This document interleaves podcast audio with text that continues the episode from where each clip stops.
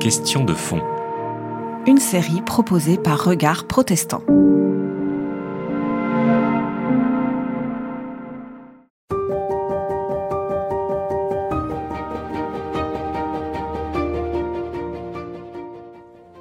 Nous véhiculons une image, je dirais, du pays promis qui a donc d'une certaine manière une définition territoriale qui serait du Jourdain à la Méditerranée, de Dan à Beersheba. Une vision que l'on peut légitimer à travers certains textes de la royauté, tout à fait, et puis aussi dans certaines, dans certaines prophéties, puisque voilà, les prophéties ayant été écrites à l'époque royale, on a cette vision de deux États, d'Israël et de Juda, qui effectivement, bon voilà, ont, dominé, enfin, on, était sur un territoire qui allait du nord vers Dan, du, lac de Galilée jusqu'à Beersheba. Alors tout à fait, on peut, voilà, en tout cas, on a cette vision classique de, la terre promise. Et cette vision de la terre promise, vous allez aussi la retrouver d'une certaine manière. Hein, elle va refléter, elle va se refléter dans Nombre 34, dans 34. Mais ce qui est vraiment intéressant, en tout cas, par rapport à cette euh, vision territoriale, de comprendre que les textes bibliques vont justement réfléchir à la relation au sol, à la relation à la terre. Comment est-ce que, quel est mon lien au, sol? Quel est mon lien aux autres peuples? Quel est mon lien à Yahvé? Il y a toute une réflexion qui se noue, et en particulier dans le, dans le Pentateuque. Et ici, ce que j'aimerais euh, en tout cas euh, partager, c'est combien cette définition, on va dire territoriale, va complètement évoluer. Cette définition territoriale du pays promis va complètement évoluer, va être en quelque sorte bouleversée ou en tout cas transformée, travaillée par les textes bibliques eux-mêmes. Si vous prenez plusieurs euh, récits, je vais commencer par le récit par exemple de Joseph, de l'histoire donc de Joseph, de Genèse 37 à 50, si vous regardez la manière dont on est en lien avec le pays, c'est tout à fait intéressant.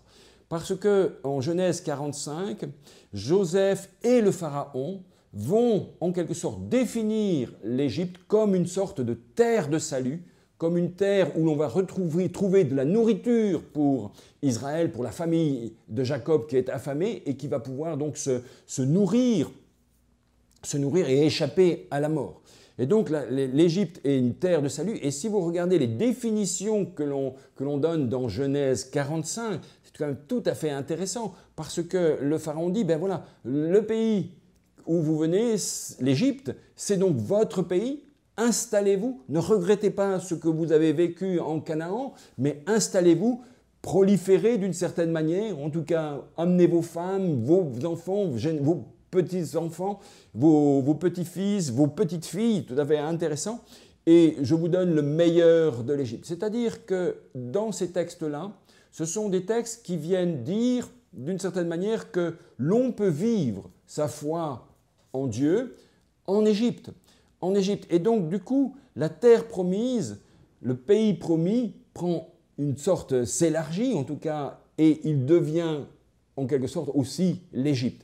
Et là, on a vraiment une sorte de voilà d'élargissement. Et, c'est tout à fait intéressant de voir qu'on va, on va tout autour d'Israël et de la, de la Judée, on va d'une certaine manière agrandir le pays promis. Si vous regardez les textes d'Abraham, et de d'Isaac, Genèse 20, Genèse 21, Genèse 26. Si vous lisez ces textes avec, euh, voilà, de manière euh, un petit peu à, distance et puis en regardant précisément hein, les, les, termes hébreux, c'est aussi tout à fait intéressant. Abraham est un patriarche qui ne s'arrête jamais à Jérusalem. Jérusalem, il faut le dire, n'est jamais mentionné dans le Pentateuque, excepté Genèse 14 où on aurait voilà, hein, euh, le, roi de, Salem, hein, mais voilà, hein, ça reste une, question. Mais sinon, jamais Jérusalem n'est mentionné dans le, Pentateuque, c'est-à-dire de la Genèse au Deutéronome. C'est intéressant. Et Abraham ne fait que traverser la Judée, il s'installe seulement voilà, en Hébron, et nous avons vu le, le texte de Genèse 23. Eh bien, Abraham est celui qui va aussi aller en Philistie, donc un pays un, territoire qui est voisin bien sûr de la Judée et d'Israël sur la Méditerranée. Et là, il va y rencontrer Abimelech. Et c'est tout à fait intéressant de voir que dans ce passage-là, dans ce passage-là, d'une part, le, Dieu semble aussi le Dieu d'Abimelech, du roi philistin, comme il est bien sûr le Dieu d'Abraham, et il va permettre, à, il va d'une certaine manière éviter la mort d'Abimelech en lui disant ne couche pas avec Sarah, puisque Abraham a, une fois de plus menti en disant voilà hein, que, Sarah était sa sœur ou sa demi-sœur. Hein, voilà, il y a tout un, tout un débat autour de ça. Et c'est tout à fait intéressant de voir que voilà, euh, non seulement euh, Abimelech va lui pardonner, va donner des biens à Abraham, va même euh, donner une énorme somme d'argent à Sarah pour dire, ben voilà, hein, euh, voilà je n'ai rien fait avec toi d'une certaine manière. Et vous voyez dans ce texte-là, Abimelech est celui qui va restaurer le couple patriarcal pour lui permettre d'être toujours porteur de la promesse. Et dans ce passage-là, également, vous voyez que offre son pays Abraham, il peut s'installer, s'installer, il peut y prospérer, c'est-à-dire que voilà, la Philistie devient aussi le pays promis. Et voilà, il va pouvoir y vivre. Et en Genèse 21, on nous précise même, la fin de Genèse, Abraham vécut longtemps en pays euh, philistin. Donc vous voyez, le pays philistin devient également le pays de, de la promesse. Vous avez et vous allez avoir la répétition de, cette, euh, de ce lien avec la Philistie en Genèse 26, avec le fils Isaac, dans lequel, voilà, ben aussi c'est le lieu où, Isaac prospère, même si à la fin du récit, Abraham, euh, Isaac va aller en, à Beersheba, je dirais, il va néanmoins rester en lien très fort avec Abimelech et ils vont faire alliance, alliance, c'est-à-dire une reconnaissance réciproque pour vivre l'un à côté de l'autre en paix. Hein. Et d'ailleurs, c'est très intéressant de voir qu'Isaac traite le roi philistin Abimelech de frère, de frère. Vous voyez donc une fraternité, je dirais, euh, qui transfrontalière, transethnique, qui naît en Genèse 26. Donc vous voyez, l'Égypte, terre de, salut, terre promise, la Philistie, terre promise, et on pourrait multiplier d'autres exemples sans, allonger trop la liste. Si vous lisez un texte comme Nombre 32, on est en Transjordanie, eh bien là, les, tribus de Transjordanie, de Transjordanie, les tribus de Ruben, de Ruben et de Gad demandent à s'installer en Transjordanie et vont faire de cette Transjordanie aussi le pays promis. Vous voyez donc voilà, le pays promis ne s'arrête pas avec le Jourdain. Et il y a aussi un passage très intéressant à, regarder dans ce sens-là, Josué 22, qui est d'une certaine manière la, suite de Nombre 32. En Josué 22, vous avez en fait euh, voilà, les, tribus, certaines tribus qui vont s'installer donc au-delà du Jourdain. Donc le pays promis est au-delà du Jourdain. Elles s'y installent, elles vont. Et d'ailleurs, euh, il n'est pas question de chasser les habitants. Elles vont cohabiter avec ceux qui sont là. Et dans ce, dans ce, en Josué 22, je veux dire, le, texte de Josué 22 va continuer un petit peu cette, cette lecture, mais en, amplifiant, puisqu'il va mettre en quelque sorte euh, au point l'idée que le culte de, Dieu ne s'arrête pas, je dirais, à la frontière du Jourdain, mais qu'il peut être aussi célébré au-delà du Jourdain. Donc d'une certaine manière, voilà, le, le, culte qui s'étend, qui s'étend hein, qui s'étend au-delà du Jourdain. Donc vous voyez, ces textes montrent que le pays promis n'a pas de frontières. Il y a une, vision complètement transfrontalière, je dirais, du, pays promis. Et une des définitions, l'une des premières définitions que l'on a du pays promis, donc de la promesse du pays, vous allez la trouver en Genèse 15, les versets 18 à 19, 18, 19, 20. Si vous regardez ce passage-là, eh bien le pays promis, il est le pays qui va du fleuve Euphrate au fleuve du Nil. C'est-à-dire qu'il correspond, d'une part, à, une réalité, on va dire, politique de l'époque, c'est-à-dire ce qu'on appelle la satrapie, la satrapie trans-euphrataine, qui allait de l'Euphrate au fleuve Égypte, qui était un peu plus, hein, mais c'est même plus loin que la trans-euphrataine, de l'Égypte à la Mésopotamie, c'est le croissant fertile. C'est-à-dire que la première définition que l'on a du pays promis, c'est d'une certaine manière le croissant fertile.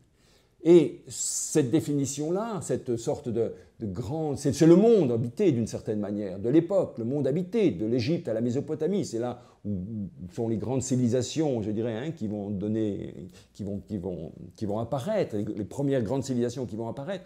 Eh bien, c'est donc un pays qui va de, la Mésopotamie à l'Égypte en Genèse 15. Et ce n'est pas un pays à, conquérir qu'il faudrait euh, se, se débarrasser de tous les autres. On a tous les autres peuples qui peuvent y vivre, c'est simplement ce territoire si vaste, c'est simplement dire que là où les communautés juives se sont installées en Mésopotamie, on pense à la Gola, on pense donc aux exilés qui sont restés, en Égypte, on pense à la communauté euh, de diaspora d'Égypte, celle qui s'est installée en Philistie, celle qui s'est installée aussi en Édom, celle qui s'est installée aussi en Transjordanie. Eh bien, à travers un texte comme celui-ci, ils reçoivent une justification de vivre en terre étrangère et ces terres étrangères deviennent des pays promis pour eux. C'est-à-dire que le pays promis, c'est là, c'est là où l'on peut célébrer sereinement, paisiblement, la foi en Yahvé, sa foi en Yahvé. Et cette période-là correspond tout à fait à ce qu'a été l'époque perse, une, période, je dirais, de, voilà, de, calme politique, vraiment une sorte de paix générale politique, où finalement, voilà, les, relations internationales se, sont multipliées, les voyages étaient possibles sans, danger particulier. Et notre Pentateuque, en tout cas, reflète en quelque sorte cet âge un peu, cet âge d'or, cet âge particulier d'une paix possible. Et donc, ils vont, en quelque sorte, identifier le pays promis à une terre qui est très très large. Et vous voyez, et c'est là où il faut toujours lire, pas seulement un texte ou deux textes, mais essayer d'avoir toujours une vision d'ensemble. Si vous lisez un texte comme Ésaïe 19, on va vous dire, ben voilà, la Syrie, Dieu qui parle, la Syrie c'est mon patrimoine, l'Égypte c'est mon pays, mon pays et Israël mon héritage. Donc vous voyez, vous allez avoir une sorte de vision, en tout cas œcuménique, et du pays et des relations avec les autres. Et je crois que là, entendre cela nous permet en quelque sorte d'être euh, de, ne pas figer, je dirais, les écritures bibliques dans une sorte de, cadre, je dirais, qui en, restreint, qui en restreindrait, je dirais, le, sens. Vous voyez combien, au contraire, le pays promis, la notion de terre sainte, et la notion aussi, on pourrait dire, de peuple, de peuple élu, on, pourrait parler d'élection partagée, je dirais, dans ces textes que je viens de vous citer, d'élection partagée, eh bien, on a une vision qui est toujours transfrontalière, transethnique. Et je crois que cela, nous pouvons rendre, en tout cas, pour être reconnaissants de ce que ces textes viennent nous dire encore.